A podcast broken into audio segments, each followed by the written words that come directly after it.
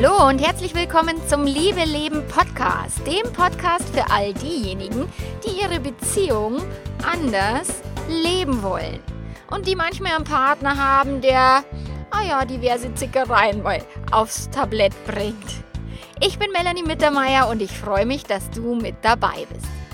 In der heutigen Episode geht es um den schrecklichsten Geburtstag meines Lebens oder wie mich alte Dämonen mal wieder eingeholt haben. Viel Spaß!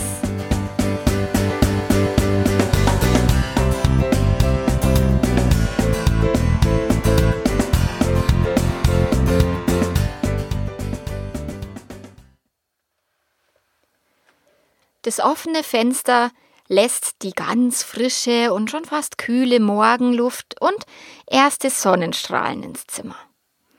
Ich kuschel mich noch fester in meine warme Bettdecke und werd so ganz langsam wach.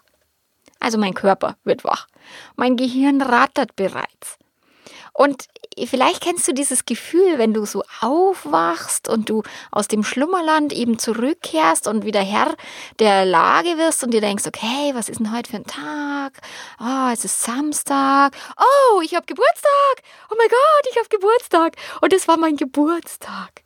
Und es ist einmal im Oktober habe ich Geburtstag und ich habe mich da dann im, im Bett habe ich mich schon gefreut und denke mir so, oh ja. Mein Mann hat dabei schon in der Küche gewurstelt ähm, und ich höre ihn unten Kaffee machen und so.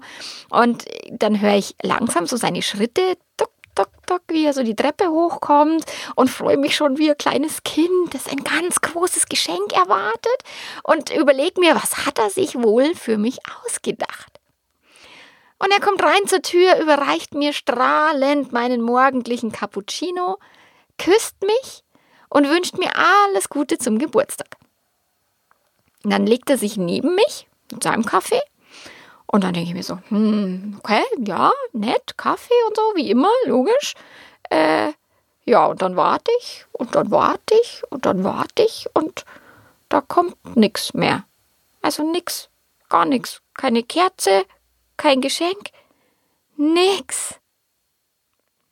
Und wir beide sind nicht so besonders gut im Geschenke schenken. Und nicht immer bekomme ich am Geburtstag irgendwas, was in Papier gewickelt ist. Und auch ich verschenke mich manchmal selber mit einer Schleife um den Bauch. Doch die Kerze ist echt wichtig. Hallo, es ist Geburtstag. Und zum Geburtstag gehört eine Kerze immer. Und diesmal war das Geschenk ein ganzer Tag Zeit für mich, am Abend gemütlich in die Therme gehen und lecker essen. Und das war auch bereits so abgesprochen. Aber ohne Kerze? Wie so ein ganz düsterer Dämon, der ganz langsam ein, einem gruseligen Grab entsteigt, verdunkelt eine riesige, riesige Enttäuschung mein Gemüt. Es krallt sich so um mich rum und es steigt so von unten nach oben, spüre ich, wie es immer düsterer und düsterer und düsterer wird. Und im Sekundentakt fühle ich mein Grand stärker werden, der mich schon bald voll am Wickel hat. Dann habe ich gedacht, scheiße, was ich jetzt? Dann bin ich irgendwie aufgestanden und habe mich erstmal ins Bad verzupft und dort habe ich angefangen zu heulen.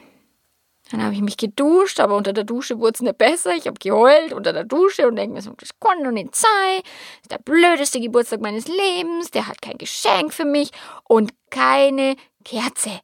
Ein Geburtstag ohne Kerze? Hallo, das ist kein Geburtstag. Und mein Gehirn kann in solchen Momenten echt richtig Vollgas geben. Und dann denke ich schon ganz bald, ich habe nie wieder Geburtstag und ich will nie wieder Geburtstag haben und es ist der blödeste Tag meines Lebens und überhaupt. Und ich, bei mir fängt dann da immer so die Unterlippe so zum Beben an und die schiebt sich dann so trotzig nach vorne und dann denke ich mir so, pah, wenn das so ist, dass der kein Geschenk und keine Kerze für mich hat, pah, dann arbeite ich halt. Dann mache ich nichts von wegen Freita freier Tag, Radlfahren gehen und so weiter. Nein, ich arbeite. So. Irgendwann kommt der Andi dann in die Küche und fragt mich, Schatzel, was ist denn los? Und er ist völlig fassungslos.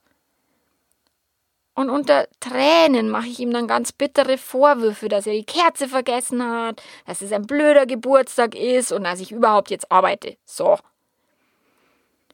Dann, Mai hat er sich ach, nicht zu helfen gewusst, gell? Dann hat er sich seine Radlklamotten angezogen und hat sich mal mit seinem Rennrad verdünnisiert, was meiner Stimmung jetzt nicht unbedingt Besserung getan hat.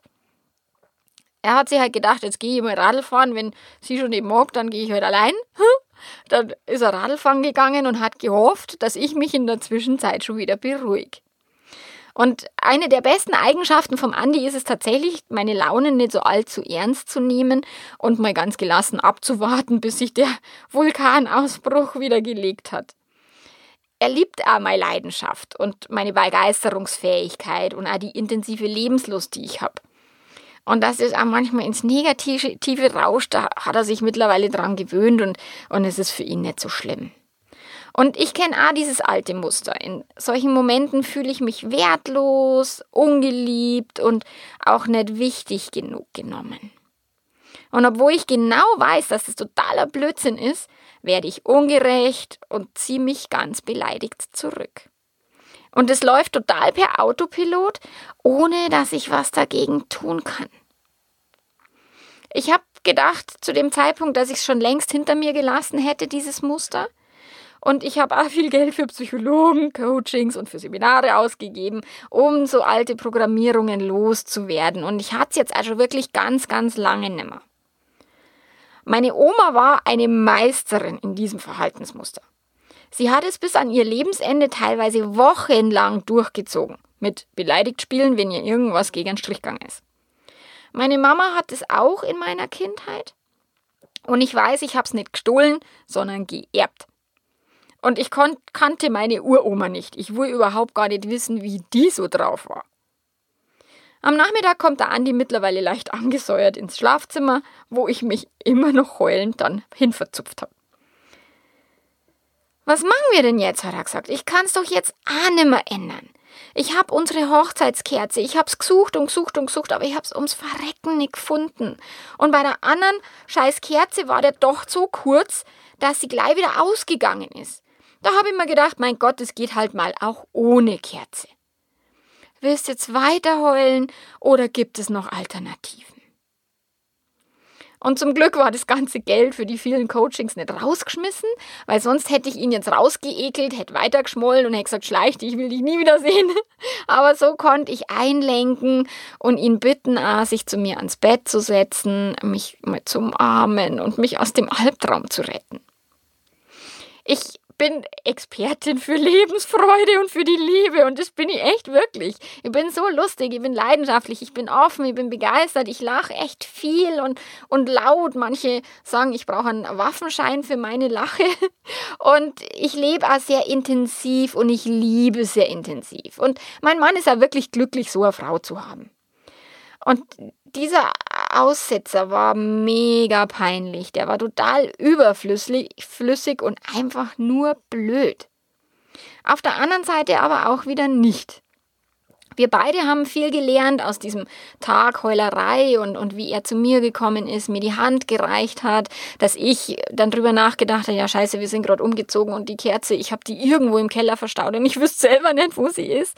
Und, und all diese Dinge, ich habe das sehr stark reflektiert mit ihm zusammen und auch unsere Kinder haben mitbekommen, wie wir so ein Konflikt haben, wie wir, wie wir damit umgegangen sind. Sie sind am Nachmittag im meinem Zimmer gewesen und haben gesagt, Mama, warum weinst du so? Und dann habe ich gesagt, weil ich kein Geschenk bekommen habe und keine Kerze. Und äh, meine Kinder haben gesagt, naja, das fänden sie jetzt auch blöd ohne Geschenk und ohne Kerze. Im Nachhinein habe ich dann natürlich auch mit denen gesprochen und habe gesagt, naja, dass das irgendwie schon ein dämliches äh, Verhalten von mir war, mich ins Bett zu hocken und zu heulen, weil das ist kein lösungsorientiertes Verhalten, das bringt niemanden weiter, das ist total bescheuert. Und so haben sie dann mitgekriegt, wie wir halt als Mama und Papa einen Streit hatten, wie wir ein blödes Verhalten an den Tag gelegt haben, aber wie wir auch liebevoll dann das Ganze wieder aufgelöst haben. Also insofern, es hat schon auch für was seinen Sinn gehabt. Und ich war beim Rüdiger Dahlke auf einem Vortrag und der spricht von einem Gesetz der Polarität. Er sagt, wo viel Licht ist, ist auch Schatten. Und manchmal verlangt der Schatten nach Aufmerksamkeit. Bitte nicht zu viel und auch nicht zu lange, also nicht sich ständig in den Problemen wälzen und in der Kacke rühren im Hundehaufen, aber auch nicht verdrängen und so tun, als wäre immer Sonnenschein. Das macht keinen Sinn. Wir Menschen haben alle Emotionen und alles gehört zu uns. Wir sind toll und wir sind auch manchmal nicht so toll. Und auch das dürfen natürlich Kinder mitbekommen, dass Eltern ihre Fehler und ihre Schwachstellen haben. Und am nächsten Morgen bin ich ins Zimmer von meiner Tochter gekommen, die auf ihrem Bett sitzt und heult. Und ich habe gedacht, nein, ist jetzt nicht wahr, oder? Ihr Bruder hat sie geärgert und sie hat sich beleidigt zurückgezogen. Ach du Scheiße. Kinder geraten selten nach anderen Leuten und auch meine Tochter hat dieses Muster von mir schon mitgekriegt. Und was wir als Eltern tun können, ist einfach uns um solche Muster zu kümmern, sie aufzulösen und auch im, im, in einem nächsten Mal vielleicht das Verhalten schon ein bisschen zu verbessern. Und es gelingt mir immer besser und immer, immer leichter auch aus so einem Scheiß wieder rauszukommen. Und auch der Andi unterstützt mich da ganz gut. Und so schaffen wir es vielleicht Stück für Stück, dass auch meine Tochter gar nicht erst so mega in dieses Drama eintauchen muss und es so lang mit sich rumschleppen muss. Hoffentlich. Leben darf leicht gehen und Spaß machen, Liebe auch. Ich danke dir fürs Zuhören und wünsche dir ganz viel Spaß beim Beleuchten deiner eigenen düsteren Momente, deiner Dämonen und, und deiner Muster und auch beim Auflösen derselbigen. Und ich weiß ja nicht genau, wer von meinen weiblichen Ahnen mit dem Scheiß angefangen hat. Wenn ich wieder oben auf der Wolke bin, dann werde ich mir mal die betreffende Person vorknöpfen und die kriegt dann mal richtige Watschen. So. Also, bis zum nächsten Mal. Mach's gut. Ciao, ciao.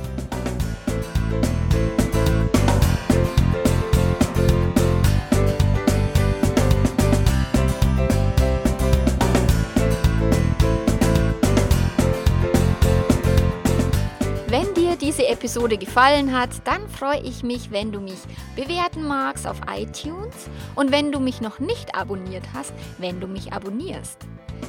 Ich wünsche dir eine wunderschöne Zeit und freue mich, wenn wir uns beim nächsten Mal wiederhören. Bis dahin, mach's ganz gut und ciao, ciao!